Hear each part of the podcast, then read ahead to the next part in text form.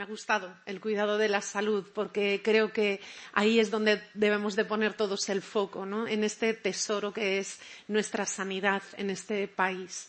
Evidentemente, para un gobierno progresista, cuidar de la salud y cuidar de la sanidad es, eh, es, cuidar de uno de los principales bastiones del estado del bienestar. No podemos hacerlo solos, tenemos que hacerlo con los pacientes, con los ciudadanos y con los socios estratégicos que consideramos eh, tanto a la industria como a la sanidad privada.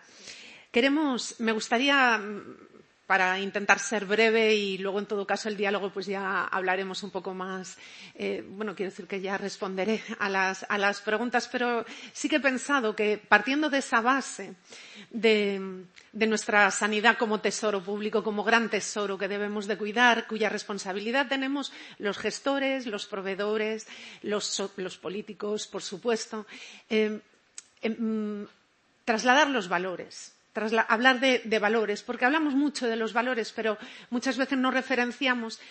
Estas han sido las declaraciones de la consejera de Salud y Consumo de Baleares, Patricia Gómez y Picard, en la última cita de los desayunos sociosanitarios de Europa Press. Bienvenido a Infosalus, el podcast especializado en salud de Europa Press. Este encuentro, organizado por Europa Press, se ha celebrado en el auditorio Meeting Place el 6 de julio y ha contado con el patrocinio de World Health Management, Atris, Gilead, Sanitas y Tipsa. Tras la intervención inicial de nuestra invitada, el director de Europa Press Javier García trasladará algunas de las preguntas de los asistentes al encuentro. Escuchamos a Asís Martín de Caviedes, presidente de Europa Press, presentando a la consejera de Salud y Consumo de Baleares.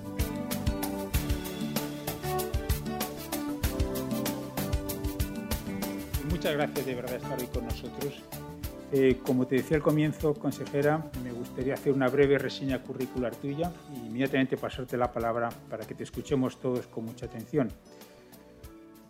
Patricia Gómez y Picard, consejera de Salud y Consumo del Gobierno de las Islas Baleares, es nacida en Toulouse, Francia, es diplomada en enfermería por la Universidad de las Islas Baleares y máster en gestión y planificación sanitaria para directivos de salud por la Universidad Europea de Madrid. Hasta su nombramiento de consejera de Salud y Consumo, Patricia ha dedicado toda su vida profesional al cuidado de la salud, así como a la gestión hospitalaria. Quiero insistir en estos dos elementos, cuidado de la salud y gestión hospitalaria, porque más no son separables. ¿A qué no? No son separables.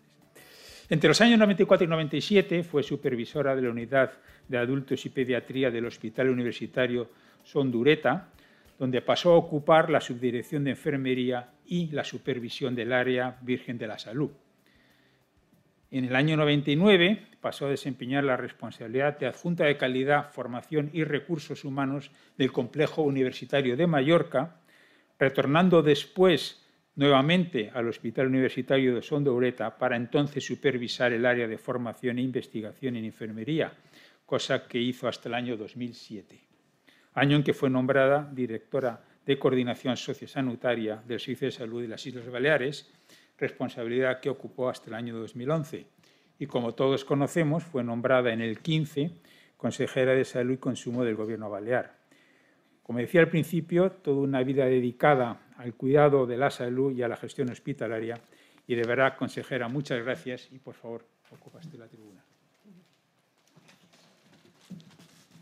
Muchas gracias, presidente. Buenos días a, todos. Muchísimas gracias por la invitación eh, a Luis, presidente, y a todos los que están aquí para compartir este rato de reflexión sobre todo y que se convierta en un espacio de diálogo, ¿no? que siempre nos viene bien parar y, reflexionar. Y muchísimas gracias también a los que nos siguen por videoconferencia. Para mí es un placer poder compartir algunas eh, reflexiones que no dejan de ser eso, reflexiones, no hay verdades absolutas. Y, como decía ahora muy bien el presidente, mm, me ha gustado el cuidado de la salud porque creo que ahí es donde debemos de poner todos el foco, ¿no? en este tesoro que es nuestra sanidad en este país. Evidentemente, para un gobierno progresista, cuidar de la salud y cuidar de la sanidad es, eh, es cuidar de uno de los principales bastiones del estado del bienestar. No podemos hacerlo solos, tenemos que hacerlo con los pacientes, con los ciudadanos y con los socios estratégicos que consideramos eh, tanto a la industria como a la sanidad privada. Queremos, me gustaría, para intentar ser breve y luego en todo caso el diálogo, pues ya hablaremos un poco más. Eh, bueno, quiero decir que ya responderé a las, a las preguntas, pero sí que he pensado que partiendo de esa base de, de nuestra sanidad como tesoro público, como gran tesoro que debemos de cuidar, cuya responsabilidad tenemos los gestores, los proveedores, los, políticos, por supuesto. Em, em, trasladar los valores, hablar de, valores, porque hablamos mucho de los valores, pero muchas veces no referenciamos nuestras acciones en función de los, valores. Entonces, eh, desde, como decían muy bien, desde el año 2015, ya siete años de consejera, soy la veterana del Consejo Interterritorial. Digo, mm, ahora una pequeña broma, ¿no? Yo, digo, esto pasa como con las novias de mi hijo, que, que, me dejan cuando los estoy conociendo y ya cambian y ponen a otro. Y, bueno, tengo una larga lista de amigos que han sido ex consejeros de, de sanidad de, de, este país, ¿no? Eh, bueno, esto me, permite también eh, ver un poco la, evolución. Pero em, el primer valor que quería destacar eh, para Baleares y que creo que para toda España es que necesitamos un sistema de salud accesible y resolutivo. Tenemos 1.200.000 personas que se convierten en 16 millones de personas al año en, Baleares. Es complejo, es complejo porque eh, estamos dimensionados para dar respuesta a ese millón doscientos, pero mm, en estos momentos, eh, si tenemos un accidente de múltiples víctimas como estamos teniendo, eh, situaciones diversas, pues evidentemente hay que, dar, hay que poder dar respuesta. Mm, por eso queremos ser, queremos ser de cada vez más accesibles, de, de, cada vez más accesibles y más resolutivos. Tenemos un 061 que afortunadamente eh, tiene de los mejores indicadores de, Europa y, un lugar mm, considerable para trabajar. Pero también tenemos debilidades y hay que reconocerlas y reconocerlas públicamente. Las listas de espera son una gran debilidad en estos momentos después de la pandemia. Para ello, tenemos un plan de choque de unos 30 millones de, Mm, más 27 eh, en acuerdos con las privadas, más 18 de actividad extraordinaria propia en los hospitales, pero tenemos que poner todos los motores en marcha para poder dar respuesta a esta situación que realmente es mm, de falta de accesibilidad, que existe y tenemos que tratarla. Em, no quiero hablar demasiado de pandemia, sí de las lecciones de la pandemia. Las lecciones de la pandemia nos han enseñado a trabajar de manera coordinada de manera también compartida y consensuada entre las comunidades autónomas. Eh, es cierto que eh, yo les comentaba, como soy la más antigua, soy la vicepresidenta del Consejo Interterritorial, al principio de la pandemia me tocó presidir alguno porque el ministro Illa no, no estaba y yo les decía a mis compañeros, por favor, todo por consenso, aquí que nadie se me rebote, que yo no sé lo que tengo que hacer si os rebotáis, eh, todo por consenso y era todo por consenso.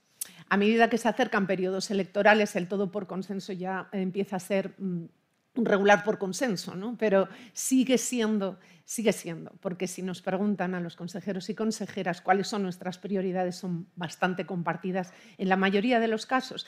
Y no solo hemos hablado de pandemia, de esos 300.000 casos que hemos tenido identificados en Baleares, que seguro que hay por lo menos el doble, o de las 1.424 eh, personas fallecidas. La pandemia nos ha enseñado a ser pioneros, nos ha enseñado a poner dispositivos, que si quieren luego les comento, que hemos sido pioneros en toda España en un montón de dispositivos, pero nos ha enseñado a trabajar de manera coordinada, básicamente y en equipo. Identificar, eh, y eso el Ministerio ha seguido trabajando, impulsando las líneas en ese sentido. ¿Y por qué lo digo? Porque tenemos una estrategia de cáncer, aprobada hace poco. Una estrategia de salud mental aprobada hace muy poco, muy importante, por cierto, para, para Baleares. Estamos trabajando mucho en ese sentido, con un observatorio del suicidio pionero en el país. Em, una estrategia de atención primaria que trae locos a todos nuestros directivos de atención primaria, porque están todo el día con reuniones y más reuniones, para que nos ha obligado a hacer un plan específico en cada comunidad autónoma para decidir exactamente qué es lo que hay que hacer, no solamente que quede en un marco estratégico. Y luego tenemos eh, la estrategia de promoción de la salud. Todo esto se ha hecho durante la pandemia. Se ha publicado durante la pandemia, se ha trabajado durante, durante la pandemia. para nosotros, por ejemplo, eh, atención primaria, no, no, podemos hablar de un sistema accesible cuando eh, tenemos una demora de siete días para el médico de familia. Eso no es una demora accesible y tenemos que reconocerlo porque hay que poner soluciones. Hemos eh, empezado un proyecto pionero, comentaré algún proyecto, luego si quieren ya les amplío. un proyecto que se llama Infosalud Conecta. Es una central profesionalizada con sanitarios, técnicos de emergencias, mm, eh, pero también hay, sobre todo algunos médicos de, apoyo, que con siete centros de salud ha sido capaz de resolver el 30% de las demandas de los pacientes vía telefónica. Eh, ¿Qué quiero decir con esto? Es que creo que es muy importante y creo que es muy importante, y lo repito constantemente en el Consejo Interterritorial, compartir las buenas prácticas, compartir las buenas prácticas entonces lo hablábamos con los compañeros de ILEIT, que es importante, eh, si uno lo está haciendo bien, pues vamos a copiar, que copiar a muchos es investigar, por lo tanto vamos a, copiar lo que se está haciendo bien en este país. Y, esto trata de que cuando un usuario llama, por ejemplo, y dice, quiero hora para el médico, porque le dicen, ¿en qué puedo ayudarle? Pues me he quemado la pierna. Pues mire, vamos a dar hora con la enfermera para que le cure. Entonces, esta cita se, dirige, se redirige hacia la enfermera. Primera demanda era para el médico. Necesito un informe de dependencia. Pues mire, le doy agenda, necesito hora para el médico, un informe de dependencia. Le doy hora para la administrativa del centro. Todo el mundo tiene agenda en los centros de salud de Baleares. La atención eh, primaria de Baleares es fuerte, es muy fuerte. Se ha invertido mucho durante el 2015. Para que se hagan una idea, es la mayor partida del Gobierno, 500 millones de euros. La mayor partida ni las depuradoras que son carísimas. La mayor partida del gobierno es la partida de atención primaria. Eso eh, significa bastante. Bueno, por poner algunos ejemplos. Hemos dicho accesible y equitativo, y resolutivo, perdón. Pero ahora también justo y equitativo. Y esto sí que es eh, para mí una obsesión. La equidad y la justicia, que no es lo mismo. Había esa imagen, no sé si se acuerdan, ¿no? de uno bajito y el otro que tenía el podio más alto y llegaba a la misma altura. Pues la justicia eh, no es exactamente lo mismo que la, equidad. Mm, tiene que ser justo, pero tiene que ser equitativo. Cuando empezamos a gobernar en el 2015, tuvimos que devolver la tarjeta sanitaria a 26.000 personas a las que se les fue retirada o quitar algunos copagos, como el de la atención eh, farmacéutica a los pensionistas, eh, que se había impuesto un copago. Creo que tenemos que luchar todos por considerar la salud y la sanidad de este país como un tesoro y por lo tanto tiene que ser eh, de justicia. Por lo tanto hay que invertir en función de las necesidades reales de la población y hay que escucharlas. Y son cambiantes. Y después de una pandemia han cambiado. No podemos seguir eh, cuando decimos tenemos que volver al 2019. No, no, no tiene nada que ver. Por una parte hemos aprendido, pero las demandas sociales eh, son otras. Queremos también un sistema sanitario pionero y en constante evolución. Eso significa modelos organizativos diferentes, como lo que les decía de la atención primaria. Para nosotros, otra prioridad, la salud mental. Salud mental, entendiendo bienestar emocional y problemas de salud mental que han aumentado mm, claramente durante la pandemia, si no tanto los trastornos mentales graves, sí los leves, la depresión, la ansiedad, el consumo de psicofármacos en Baleares ha incrementado un 30%. Un 30% durante la pandemia. Estamos haciendo, eh, no estamos dando respuesta. ¿Se acuerdan del primer valor, la accesibilidad? No estamos dando respuesta.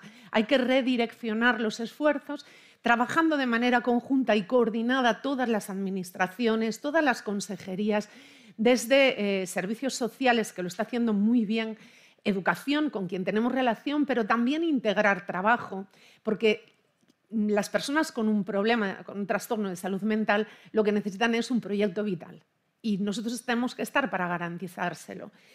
Em, y seguir con proyectos en constante evolución. Decimos, durante la pandemia hemos creado un servicio de hemodinámica en Ibiza, o hemos puesto en marcha, mm, al fin, el cribado del cáncer de colon en toda la, en toda la, comunidad autónoma.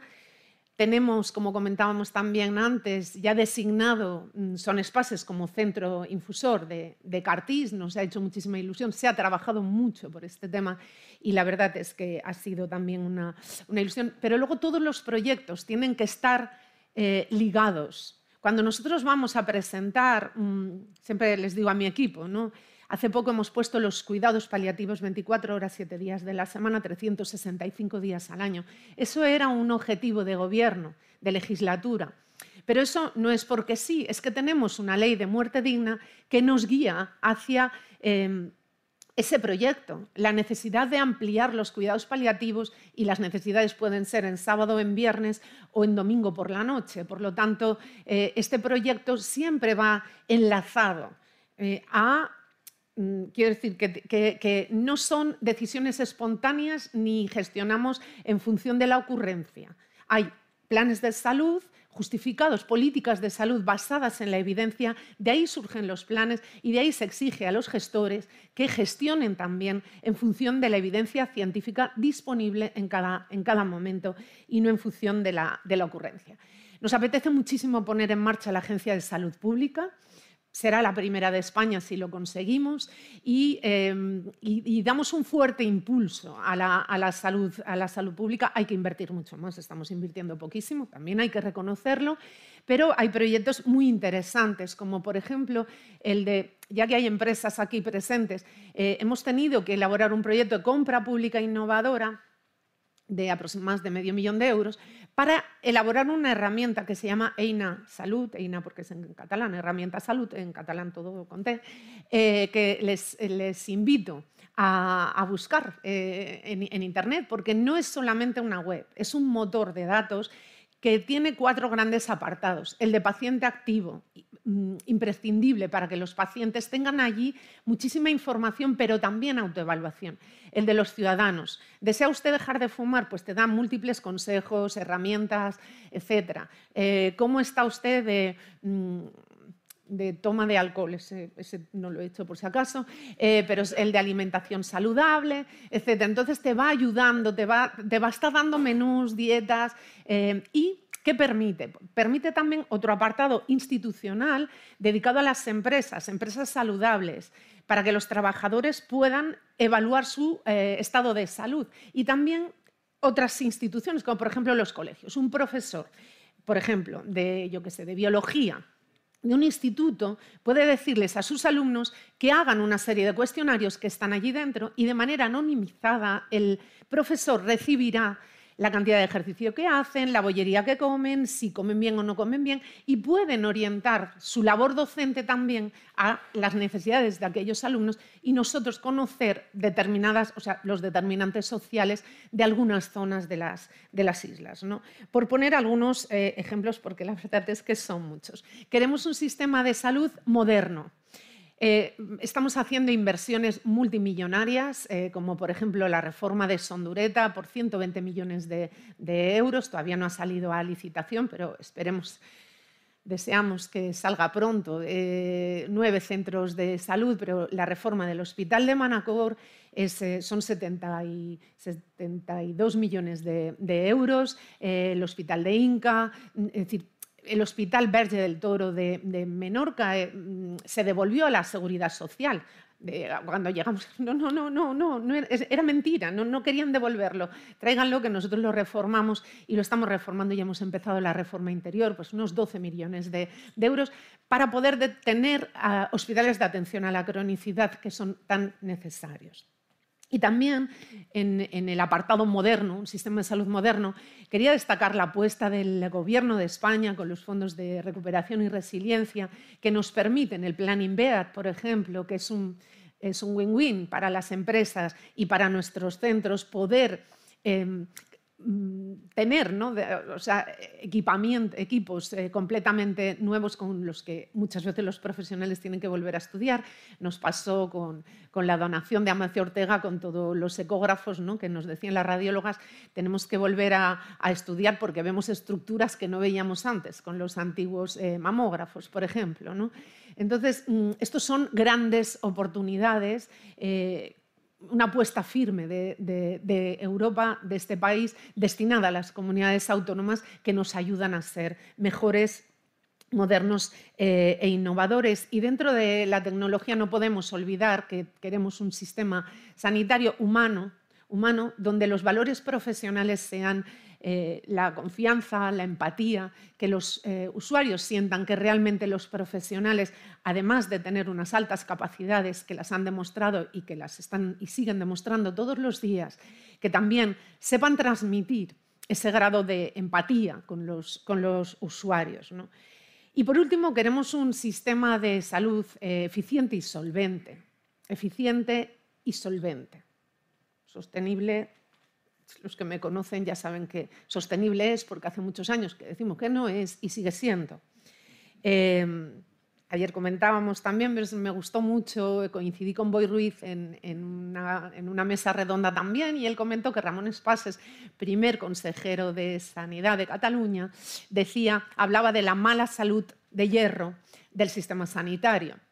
Ya en aquel entonces, y es así, eh, quiero decir que tenemos un sistema sanitario que ha demostrado ser sostenible, tenemos que conseguir que ese sistema sanitario sea también solvente podemos, estamos incrementando nosotros la partida presupuestaria del Servicio de Salud unos 100 millones cada año.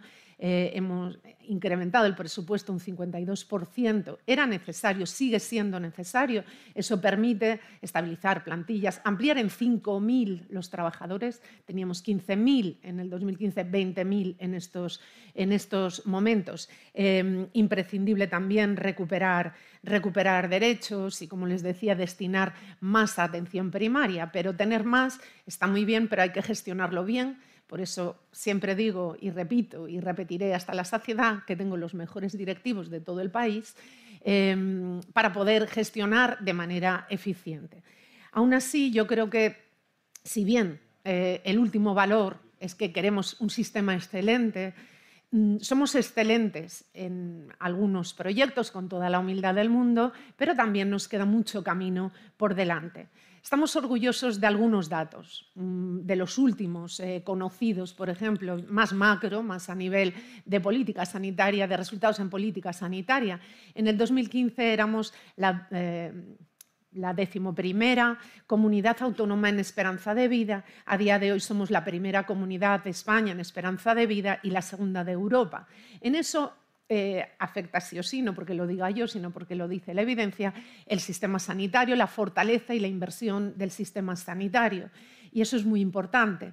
Pero luego también el 82% de nuestra población, la mayor de España, considera que su salud es buena o muy buena, con lo cual también es un indicador a tener en cuenta, sin congratularse, decir ya está todo hecho, no, no, queda mucho por hacer. Los mayores de 65 también eh, tienen más años de vida, de buena calidad de vida, no es solo dar vida, más vida, sino vida a los años, ¿no? como eh, esa estrategia de, Cataluña de vida a los años. Eh, sabemos el camino, sabemos hacia dónde tenemos que ir, queremos eh, conseguir tener un sistema sanitario excelente, sólido, recuperado después de la pandemia, con todas las lecciones de la pandemia aprendidas y sobre todo muy participativo, con gran responsabilidad social eh, corporativa, ¿no? con ese concepto amplio de responsabilidad social corporativa para todos nuestros centros, para todos nuestros ciudadanos y que haya realmente una política, de, una estrategia de salud en todas las políticas. Muchas gracias. Pues muchas gracias. Ahora vengo aquí. ¿Vengo aquí o...? sí, sí, por favor. Muchas gracias. Eh, la hemos escuchado con mucha atención y vamos a intentar concretar algunas de las cosas que ha, dicho. Consejera, es inevitable empezar mm, otra vez por el COVID. Usted ha dicho que no quería hablar mucho de la situación de la pandemia, sino de lo que hemos aprendido, pero es que tenemos que hablar de la situación de la pandemia. Los últimos datos de ayer, un 21% más de hospitalizaciones. Es verdad que las UCIs están estables, ¿no? pero en total hay casi 11.600 personas hospitalizadas, que son 2.000 más que una semana anterior y 353 nuevos fallecidos en la última semana. En fin, más allá de los datos fríos, la percepción es que estamos de lleno en otra ola, que yo ya no sé si es la séptima, la octava, la séptima, mm, la séptima ¿no? Sí, ¿Cómo están las cosas en Baleares?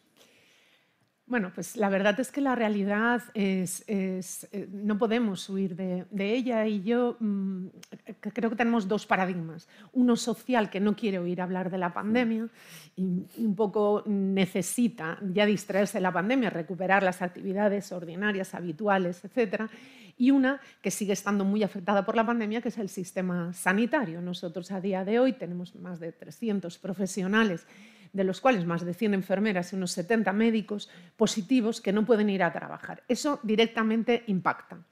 Por otro lado, la atención a las urgencias en, Baleares eh, estamos teniendo mucha presión en urgencias, por lo que les decía, porque nuestra doblamos, seguro, triplicamos en estos momentos la cantidad de habitantes que tenemos en cada una de las islas. En Formentera seguramente se triplica o cuadriplica, eh, son 10.000 habitualmente. Mm, inevitablemente las urgencias se ven afectadas. ¿no? Eh, y luego sucede que, claro, si yo estoy, llevo tres meses esperando una intervención de rodilla y ese día el, cirujano, el, traumatólogo eh, es positivo, no puedo ir a trabajar. Yo no sé cómo explicarle eso a la población, porque la sensación que tengo, y me perdonarán, es como, es tu problema, esto ya es tu problema. Dice, sí, es mi problema, pero está afectando y no sé cómo explicar eh, que todavía cuando en un centro de salud no está el médico o se le da para dentro de una semana, es porque su médico es positivo. Evidentemente, no se lo podemos decir al ciudadano, pero eh, esa es la realidad. ¿no? Entonces tenemos esas dos realidades que tenemos que conjugar. Lo que pasa, consejera, que yo no sé si hay, bueno, no sé, hay una cierta sensación de que en los últimos tiempos ha habido una cierta pasividad de las administraciones a la hora de enfrentar el COVID, que es obvio que no ha desaparecido de nuestras vidas y que las sociedades médicas están advirtiendo. Es decir, no sé si hay una, un término medio entre un cierto alarmismo de las sociedades médicas y una cierta pasividad, si me permite, de las administraciones. bueno, yo, yo, no hablaría de pasividad en absoluto porque nos quita el sueño desde hace dos años. Me refiero que hemos, por ejemplo, ¿qué hacemos con las mascarillas otra vez? Nadie nos dice nada. Ya. Eh, a ver, en ese sentido, nosotros hemos estado repitiendo, yo creo, desde la Administración permanentemente. Otra cosa es eh, lo que a la gente le gustaría oír, o, no, pero permanentemente, que las personas vulnerables en espacios cerrados tienen que seguir llevando la mascarilla. Eso lo hemos estado repitiendo. Yo creo que a estas alturas tenemos que manejar nuestra salud también y tenemos que saber, y somos conocedores en general, en, gran medida, de eh, cuáles son las medidas de protección que debemos de, tener. Y sabemos los riesgos que, tenemos. Y los que nos hemos contagiado, me contagié hace poco, eh, pues tengo idea de dónde me pude contagiar. Entonces, claro, si tú compartes espacios de manera en, sitios cerrados, multitudinarios, en cenas donde hay muchísima gente, es inevitable con el nivel de transmisibilidad que hay ahora. Por lo tanto, yo creo que los mensajes los hemos ido dando, pero también es verdad que, bueno, que casi todos ya queremos también mirar hacia otro lado. La sociedad, los medios de comunicación, es un poco esa, es luchar contra los elementos, ¿no? porque nosotros mm, no hemos bajado la guardia, seguimos adaptando los recursos permanentemente, hemos contratado hasta donde hemos tenido posibilidad de contratar, contratar 5.000 personas más en, en Baleares ¿no? y hemos estabilizado plantilla, no hemos despedido a nadie. O sea, todos los que se han contratado para la pandemia siguen de una forma o de otra, algunos más estables, otros eh, con contratos, dependiendo de la, de la, categoría. Pero permítame, por intentar concretar, eh, y de verdad que no quiero comprometerla, pero por intentar eh, concretar, usted, por ejemplo, es partidaria de volver a las mascarillas en espacios cerrados vulnerables y no vulnerables, todos. A mí me, yo, yo, creo que avanzamos también hacia un modelo social de mm, autoconocimiento a mí particularmente no me gusta que me digan lo que tengo que hacer. Es más fácil, pero no me gusta. Por carácter no me gusta que me digan lo que tengo que hacer. Me gusta aprenderlo. Y creo que a los, a los ciudadanos eh, hay que darles herramientas y tienen que ser conocedores. Mm, yo si me voy a un concierto multitudinario de pie donde la gente grita, llevaré mascarilla. Pero no porque me lo digan, porque estoy corriendo un riesgo. Luego, cada uno sabe el riesgo que corre también. ¿no? Entonces, eh, yo creo que en espacios cerrados donde hay personas vulnerables es aconsejable que lleven la mascarilla, pero luego no deja de haber también una decisión personal, ¿no? y durante toda la pandemia ha existido, porque hacíamos trampas yéndonos por el bosque para quitarnos la mascarilla, yo la primera. Claro. En fin, como paréntesis y casi como tono de broma, oís el chupinazo. Vamos a decirles a los pamploneses que se pongan la mascarilla. en fin, por, ir terminando con este asunto, está también el de las vacunas. ¿no? Eh, ¿Cómo está la situación en Baleares respecto a la tercera dosis? Y quiero preguntarle también mm, sobre la cuarta dosis, que ya se empieza, a hablar. La, bueno, en Baleares somos, eh, de yo creo que la comunidad autónoma con menor porcentaje de vacunación. Nos ha costado muchísimo ponernos al día No quiero culpar a nadie, no quiero culpar a nadie, pero sí que es verdad que tenemos, eh, cuando hemos analizado el perfil de las personas no vacunadas, eh, saben que la mitad de nuestra población no es eh, de las Islas Baleares, es, extranjera o de otros lugares. Tenemos, por una parte, un gap entre personas de, España, españoles, que están un tiempo en Baleares y se han vacunado en sus lugares de origen, que ahí hemos podido rescatar pues, con unas 60.000 personas con un trabajo conjunto con el Ministerio, pero luego tenemos mucha gente de países del este, del norte de Europa que no se quieren vacunar. Entonces, tenemos aproximadamente un 90% de población vacunada con dos dosis y un 58% con terceras dosis. Como en enero, eh, diciembre, enero, febrero, hemos llegado a tener 5.000, 6.000 casos diarios en Baleares, muchas de las personas que pasaron eh, la enfermedad, lo que estamos insistiendo ahora y con una campaña de comunicación es que se pongan ahora esa tercera dosis. En cuanto a la cuarta dosis, se está trabajando por parte del Ministerio, de la Comisión de, de la Ponencia de Vacunas y la Comisión de Salud Pública en definir el perfil de las personas, no sabemos si población general o población mayor de una edad determinada, y de alguna forma esperando también que la industria, que podamos disponer de las vacunas bivariantes. Eh, Moderna es la compañía que va más avanzada, pero bueno, Pfizer, todas ellas eh, tienen su proceso, la que parece que va más adelantada es Moderna, para poder hacer frente a la variante Omicron y Delta. Y, de momento, lo aconsejable parecería poder disponer de de esas, de esas vacunas. Eh, supongo que bueno, Pfizer va a buen ritmo también, pero tenemos que disponer de ellas. Y parece que hasta septiembre-octubre no, no, dispondremos de las primeras. Eh, consejera, otro horror que nos sorprendió hace unas semanas es la famosa viruela del mono, que es que con ese nombre, claro, eh, en Baleares hay 22 casos. ¿Cómo está la situación y sobre todo si teme que con el verano se pueda incrementar la, la enfermedad? Me permiten contarles una anécdota, es que es un tanto divertida y ahora me, ahora me, he acordado. Resulta que el otro día eh, me dijeron que hubo un caso en la península que había estado en un lugar de Ibiza. Y yo, eh, dentro de mi, como me pedían inform, nos pedían información al respecto, dentro de mi rapidez, eh, le mandé al alcalde de Ibiza a ver si en ese sitio se podía tener sexo. Y me dice, consejera, ¿me estás preguntando en serio? Y digo, pues claro que te estoy preguntando en serio, yo con mi historia.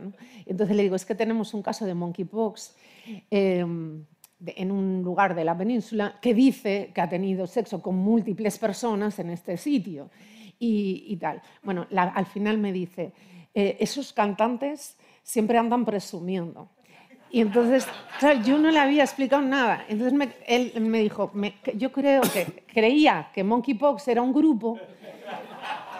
de rock y que el cantante presumía de haber tenido múltiples... Bueno, en fin.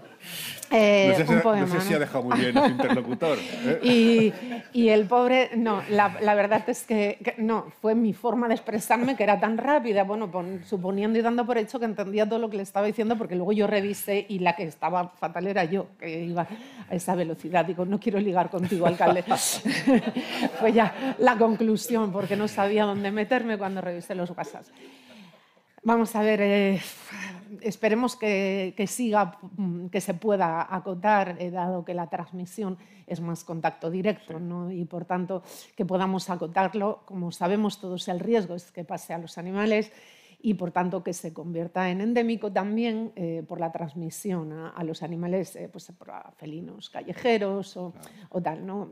Ahí es ¿Tienen algún plan especial de concienciación de la población o algo o es que es imposible? De momento, a ver, no. Eh, estamos un poco, cuando comunicamos los casos, pues hablamos un poco en general. ¿no? Lo entiendo perfectamente, consejera. Permítame una pregunta de asistentes y luego seguimos un poco con la situación general en Baleares.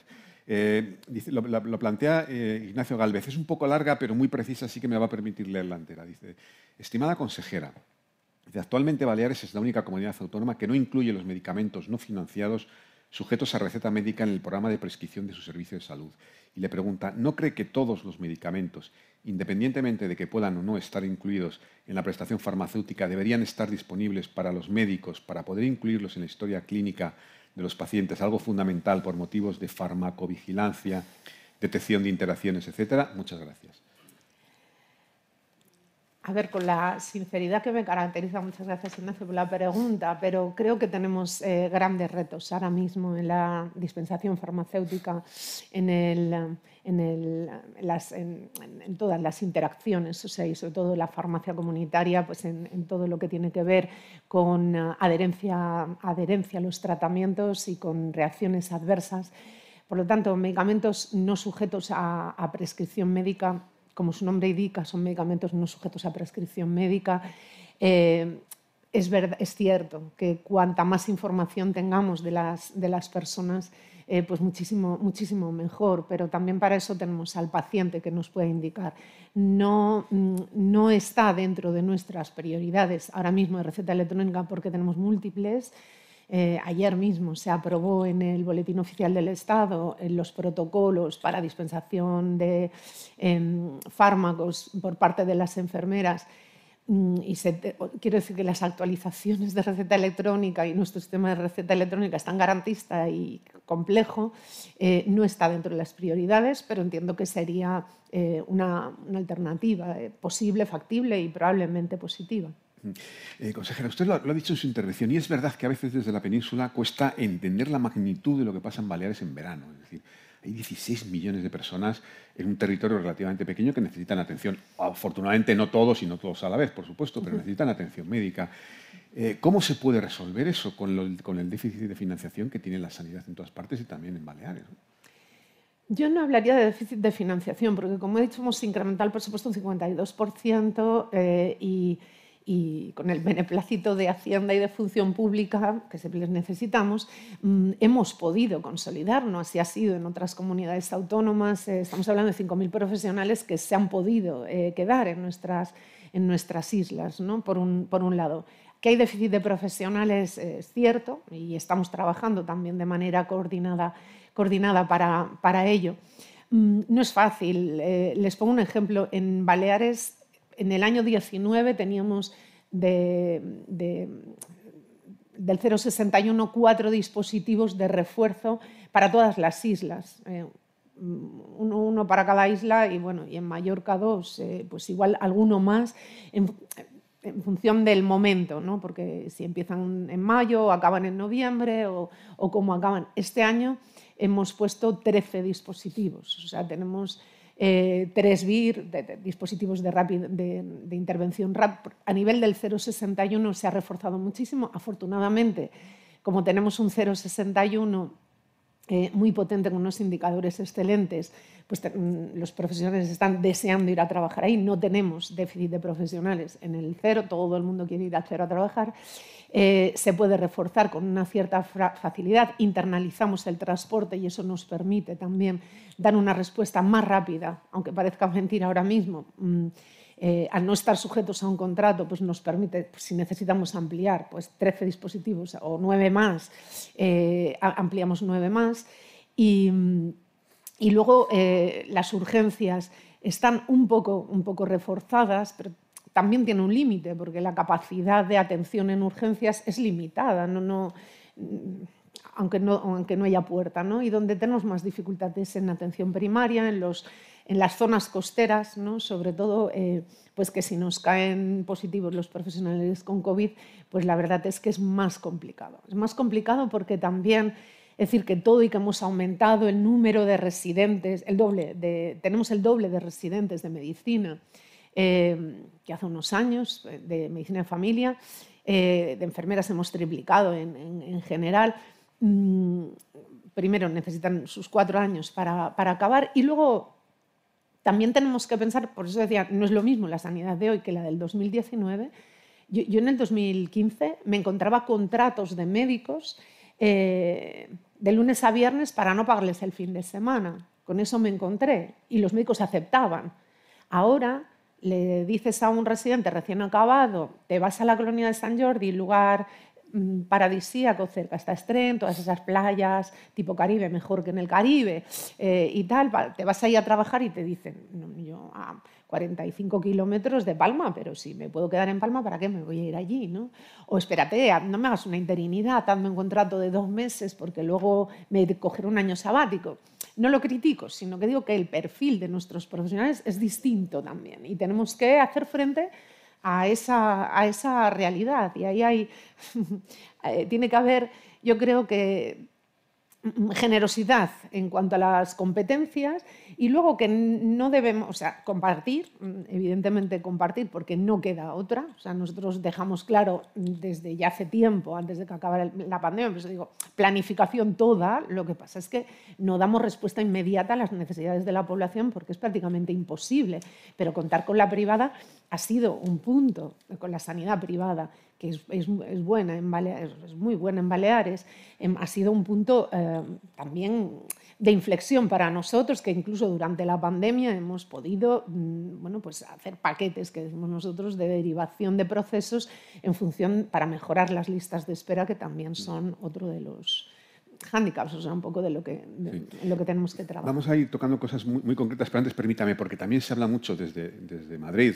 básicamente, de que la sanidad balear está condicionada como foco de atracción de profesionales sanitarios por el tema lingüístico. No sé si esto tiene algo de realidad. Miren, mm, en el último estudio que hizo el Consejo de la Profesión Médica, la Organización Médica Colegial, Baleares era la primera comunidad autónoma de elección para que los profesionales, para los profesionales para venir a trabajar, para ir a trabajar a Baleares. si ustedes lo quieren ver, lo dice la Organización Médica Colegial. A gran distancia estaba el País Vasco, a gran distancia, la segunda era el País Vasco. Creo que tenemos que tener proyectos atractivos. La Facultad de Medicina ya la tenemos. Eh, los médicos pueden venir y pueden dar clases si es su deseo. Un instituto de investigación acreditado, una apuesta firme por la investigación con un decreto de carrera investigadora, el único de todo el Estado, y proyectos pioneros y únicos para ser atractivos. Los profesionales necesitan de esos proyectos atractivos. Eh, la lengua nunca ha sido un problema. Soy así de tajante. El catalán nunca ha sido un problema en Baleares. Nunca. Y cuando digo nunca es nunca. Ningún profesional se ha ido porque se le haya exigido el catalán, ninguno, y ninguno ha dejado de venir porque, mm, porque como es una categoría deficitaria no hay exigencia de catalán. Con lo cual, hay veces que, bueno, de manera partidista, con titulares fáciles y, mensajes eh, sencillos, pues se ha puesto el foco en Baleares ahí cuando nunca ha sido un problema. Los propios profesionales entienden, igual que en Galicia, igual que en Euskadi, más complicado el euskera, pero en Galicia, en Cataluña, en Valencia, en, las comunidades autónomas donde eh, hay dos idiomas, el idioma es una riqueza. y los profesionales tenemos la obligación de entender por lo menos entender a nuestros pacientes cuando vienen a explicar su condición de salud o de enfermedad. ¿no? Y, todos sabemos pues, que podemos, mm, si no tenemos un mínimo conocimiento de la lengua, pues no entender la situación del paciente. Y eso es lo más importante, entender la situación del paciente. Pero no se le exige a nadie. Están continuamente viniendo eh, profesionales de todas las comunidades autónomas, de, todas, del resto de comunidades autónomas. ¿no? Eh, entonces, mm, bueno, poco a poco ellos van aprendiendo porque voluntariamente se dan cuenta que necesitan aprender. ¿no? Y en cualquier caso, eh, eh, luego ya para las plazas fijas, que todo esto va a cambiar mucho, eh, tienen mm, años para poderse sacar el certificado y, y, nadie pone en duda que un certificado con el nivel que se exige en estos momentos, que es de comprensión básicamente, pues, pues con las carreras que estudiamos, quiero, decir que, de sobras podemos sacar, ¿no? pero sí que quiero ser tajante. Ninguno ha dejado de venir por el idioma y ninguno se ha marchado por el idioma. Eh, consejera, el, Consejo de Ministros aprobó ayer la estabilización de los, los famosos 67.300 contratos sanitarios. ¿Cuántos corresponden a Baleares? Eh, tenemos una tasa de eventualidad muy alta. Nosotros todavía, cuando empezamos en el 2015 teníamos más de un 50%, casi un 60% de eventualidad. Era una barbaridad. Eh, bueno, toda esa límite a la tasa de reposición, muchos temas, ¿no? No se habían hecho oposiciones y tal. Ya planteamos una primera fase de oposición de 7.000 profesionales, eh, que estamos en proceso mm, antes de esta estabilización y ahora tenemos unos 7.000 más eh, que participarán en esa segunda fase de, estabilización, de oposición de concurso y de concurso-oposición. Que, no entiende nadie, porque a mí me lo han tenido que explicar cinco veces y todavía me cuesta entender, pero son dos procesos distintos por los cuales eh, estabilizar a los profesionales, que es vital para todos, fidelizar, atraer y estabilizar. ¿Pero cuántos más o menos tiene ya hecha la...? O 7.000. Ah, vale, vale. ¿Y de esos cuántos corresponden a enfermería y cuántos a pues ahora mismo no les sé decir. Sé que sacamos a oposición unas eh, mil plazas más. Ya sacamos mil en la anterior convocatoria y ahora mil más. Y, lo que pasa es que interinos del, antes del 2016 no, no sé ahora mismo. Lo digo porque se dice que, que, en Baleares faltan 3.000 enfermeros, enfermeras, para llegar al ratio del 8,5% por cada mil habitantes, o por, cada mil pacientes, perdón, que es un poco el ratio europeo. ¿no? Bueno, esto es otra cosa, que es eh, los profesionales necesarios. ¿no? Yo les pondré un ejemplo. Mm, no, no, bueno, el SAT supongo que ha hecho su estudio y no lo discutiré. No, eh, no discuto la, metodología. De, mm, yo, yo, creo que varias cosas. Una, eh, a veces, mm, a ver, si yo les digo, somos, estamos dentro de las cinco comunidades autónomas con mejores datos de listas de espera. Yo puedo decir esto, y puede ser hasta un titular, pero no se lo crean. Ya les digo, no se lo crean. yo no me lo creo porque no es comparable. Yo he hablado con el ministerio, digo, no es comparable. Baleares entra el paciente en lista de espera cuando el médico de familia hace clic al ordenador, te lo manda al hospital. Hay comunidades autónomas donde el paciente entra en lista de espera cuando se le ha citado para preanestesia. Y otras donde ya le ha visto el anestesista. A mí me dan ganas de decir, perdonen, están haciendo ustedes trampa. Bueno, pues a todos estos nos están comparando. Y me dicen, bueno, estás entre las cinco primeras. Digo, me da igual porque, porque no, los indicadores no son comparables. ¿Pero y por qué no se unifican, consejera? Sí, eso es lo que digo yo, sí, porque no se unifican. sí, sí, sí, soy, muy, soy un castigo, ¿eh? un martillo pilón. Eh, llevan siete años aguantándome. Bueno, como van cambiando también, también les voy cogiendo cariño, pero sí. pero no le hacen mucho caso, por lo que veo. No, sí, es un, es un tema. Eh, a ver, mejoras tenemos que hacer en todos los, en todos los ámbitos. No, pero ¿qué pasa con los profesionales? ¿Qué eh, atención primaria existe en Alemania? ¿En Francia? ¿En Dinamarca? Un poquito más. ¿Es comparable la atención primaria eh, de Francia, que no existe, a la atención eh, primaria de España? ¿Cuántas enfermeras tenemos en atención primaria en España? ¿Cuántas hay en Francia? No hay ninguna. Es que no tienen ni titulación universitaria en Francia. No entiendo, pero no la tienen. Entonces, eso es comparable. Eh, los profesionales, quiero decir, tenemos que pensar el modelo que tenemos y luego eh, ver si es comparable. ¿Es comparable el sueldo que cobra un médico en España o lo que cobra en Estados Unidos? Hombre, no. ¿Hay una mejor sanidad en Estados Unidos o en España? Ah, depende de lo que comparemos, ¿no? Y depende si eso es comparable. Entonces, desde mi punto de vista, otra cosa es entre comunidades autónomas, que salimos mal parados, ya lo digo yo. Ahora, ahora con el incremento de, 150 mm, enfermeras en atención primaria de una plantilla de 500, eh, la verdad es que creo que vamos a salir mucho mejor en la foto, pero éramos los de la cola de España. En el hospital no tanto, de enfermeras. ¿eh? De España, vamos a compararnos, eh, ese sí es comparable. Si lo medimos bien, es, comparable, ¿no? Y Baleares no salía bien en la foto. Ahora, ¿hacen falta 3.000?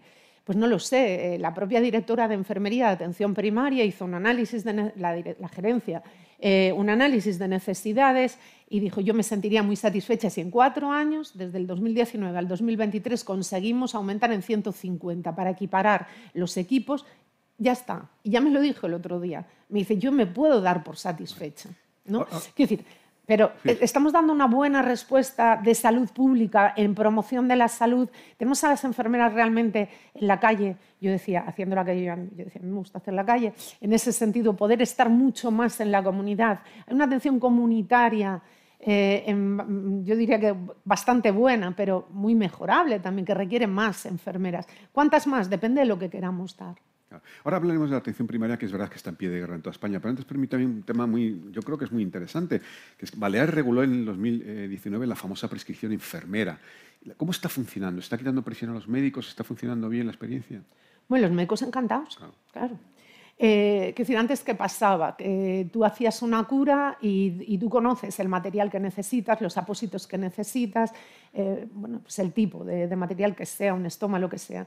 Em, tenías que interrumpir la consulta del médico y decirle, oye, cuando puedas me pones en la historia este apósito, escoge la marca comercial, no me pongas este otro, este tamaño, tal. Luego, luego los pobres pues hacían, prescribían lo que prescribían, porque... Bueno, pues les lleva un tiempo y un tiempo de interrupciones, ya no es, y ya está. O sea, decir que cada profesional resuelve en función de sus, de sus competencias, ¿no? Y resuelve todo el proceso, eh, para que mm, interrumpir o, molestar, ¿no? por decir de alguna manera, a, otros eh, profesionales. Yo creo que se está avanzando. Ayer se publicó en el BOE el protocolo consensuado con, eh, con, todos los profesionales, farmacéuticos, médicos y tal, sobre diabetes e hipertensión arterial, para que las enfermeras puedan ajustar el, tratamiento. Y también el seguimiento del paciente crónico es muy de las enfermeras y, por tanto, pues yo creo que hay que seguir avanzando siempre, siempre en función de las competencias que tiene cada uno. La atención primaria, eh, consejera, eh, los, los sanitarios que se dedican a atención primaria en Baleares dicen que están atendiendo 40 pacientes diarios y que quieren la tendencia, o sea, que quieren llegar a, o sea, que sean 25 que ya son pacientes eh, diarios. ¿Esto es posible? ¿Se puede bajar este ratio?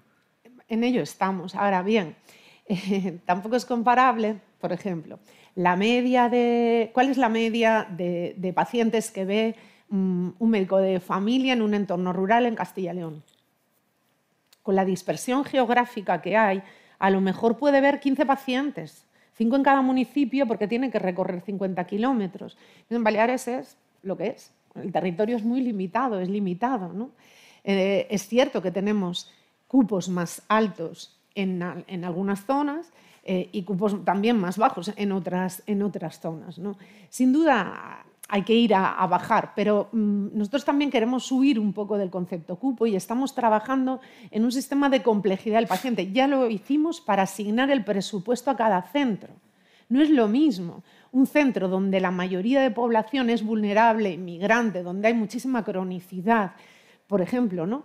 que ahí los médicos pueden tener 1.200 o 1.500 pacientes, eh, que, un, que una zona que antes eh, hablábamos ¿no? de mm, una zona rica eh, cercana a Palma, donde mucha gente tiene sanidad privada y acude mucho menos eh, al médico de familia. Pues ese médico de familia o ese equipo de familia, si tiene, yo, yo, les pongo un ejemplo, yo estaba en una zona mm, determinada antes de dedicarme a la consejería, yo tenía 2.600 pacientes, 1.300 niños y 1.300 adultos.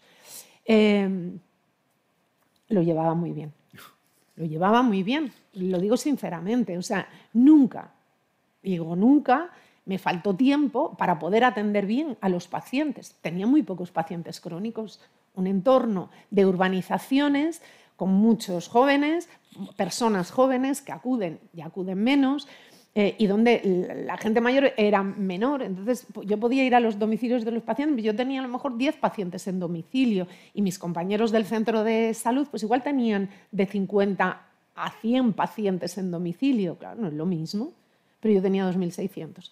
Me decían, uff, tienes 2.600. Y yo decía, uff, trabajo. Bueno, consejera, dos, últimas cosas que no quiero que nos pasemos mucho de tiempo. La penúltima, la anunciado en su intervención, la, creación de la Agencia de Salud Pública. Cuéntenos un poco, ¿qué es? ¿Cuáles van a ser sus funciones? ¿Cuándo va a estar plenamente operativa? Con la pandemia nos hemos dado cuenta de la importancia, de por un lado, de la importancia de la salud pública, de la necesidad de, promover políticas estrategias ¿no? de salud en todas las políticas, trabajar con todas las administraciones, impulsar proyectos para que el primer objetivo sea que las personas no enfermen. Eh, ese, es el, eh, tiene que ser un macro objetivo. ¿Y qué nos hemos dado cuenta en la pandemia? En la función pública es tremendamente rígida, eh, lenta y, está encorsetada. Entonces necesitamos un organismo autónomo que nos permita flexibilizar, que nos permita contratar una empresa que nos pueda desarrollar un proyecto sé yo, de prevención del tabaco, del cáncer de colon, estamos trabajando con las asociaciones un montón y yo estoy encantada. La Asociación contra el Cáncer, playas sin tabaco, ciudades saludables. Em, todo esto nos damos cuenta que necesitamos desarrollos informáticos por un lado y, cómo lo haces? a través de función pública es imposible. Queremos ganar en agilidad, en capacidad de contratación, de profesionales también. Eh, si hubiéramos tenido, nosotros la central de coordinación del COVID, donde hemos llegado a tener 400 profesionales, con la ayuda del ejército, 120 militares, pero hemos contratado más de 300 personas solamente para la central, más de 1.000 para dar cobertura a puertos, aeropuertos y, hoteles y todo lo que hemos, todos los dispositivos que hemos tenido. Eh, no, hubiéramos podido, no lo hubiéramos podido hacer desde la administración pública. Afortunadamente creamos una empresa em, pública adscrita al servicio de salud que nos ha permitido contratar a quien hemos querido y dar respuesta y panelar rápido y, adaptar espacios. Eh, el Palacio de Congresos también lo teníamos adaptado y preparado, por si acaso. Afortunadamente no hizo falta. Pero mm, es decir, esa, necesitamos ganar en, agilidad. Yo creo que hemos cometido grandes errores en el sistema eh, sanitario público, que es prescindir de organismos autónomos o de fundaciones. O de, porque al final vamos a un modelo tan encorsetado que no nos permite ser ágiles y la Agencia de, Salud Pública lo que pretende es eh, dar un mayor impulso, una visión diferente, mucho más coordinada, trabajada, con mayor dotación presupuestaria, pero sobre todo poder ganar en agilidad. Bueno, conseguir la última la plantea eh, Catherine Mary Cummings y, le pregunta, cada vez, dice, cada vez eh, se habla más del concepto One Health y le pregunta qué política tiene para intervenir a nivel medioambiental para proteger la salud de las personas a través de la protección del medio ambiente. Y añade, ¿es la salud transversal a todas las, decisiones que se toman en otros departamentos? vamos en esa dirección. Eh, mentiría si dijera que ya está plenamente incorporado, porque a mí me gustaría que cuando el consejero de vivienda, ahora que se están haciendo tantísimas viviendas de, eh, sociales ¿no? en, la comunidad, en la comunidad autónoma, pues me gustaría que nos llamaran para, para, que pudiéramos analizar si el entorno es adecuado, saludable, cuáles son los determinantes sociales, etcétera. No estamos en ese punto. Sí trabajamos, por ejemplo, eh, todo el tema de renovables. Tenemos la primera planta de hidrógeno de Europa. Ahora que hay parte de empresa aquí, eh, si alguien nos puede ayudar, el excedente del hidrógeno es el oxígeno y estaría muy bien poder comercializar ese oxígeno de alguna forma o autoabastecernos. ¿no? Y eso, por ejemplo, es un, es un reto que tenemos pendiente. estamos poniendo placas, fotovoltaicas. Eh, por ejemplo, el Hospital de Menorca, Mm, lo visitó la ministra Teresa Rivera eh, ya en la pasada legislatura. Esta es una de las cubiertas, es el edificio mm, con, cubierta de placa solar mayor de todo Baleares.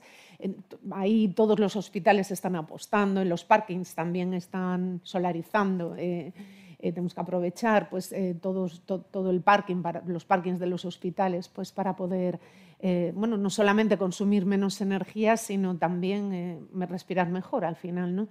Y, luego el, concepto de, responsabilidad social corporativa de cada vez está más incorporado también, están todos nuestros hospitales en la red de responsabilidad social corporativa, trabajando de manera eh, coordinada también en reciclaje, en, todo lo que supone ese cuidado. tenemos un territorio maravilloso, pero frágil. Las islas son frágiles y igual que a la sanidad pública hay que protegerla como un tesoro, a nuestro territorio también. Bueno, consejera, pues, con este mensaje terminamos. Créame que ha sido un placer escucharla, de verdad. ¿eh? Así que muchísimas gracias y gracias a todos. Muchas gracias. Despedimos esta entrega de Infosalus invitando a todos nuestros oyentes a descubrir el resto de episodios de este podcast, así como los distintos programas de nuestra red a través de europapress.es barra podcast. Recuerda que todos ellos están disponibles en las principales plataformas de podcasting.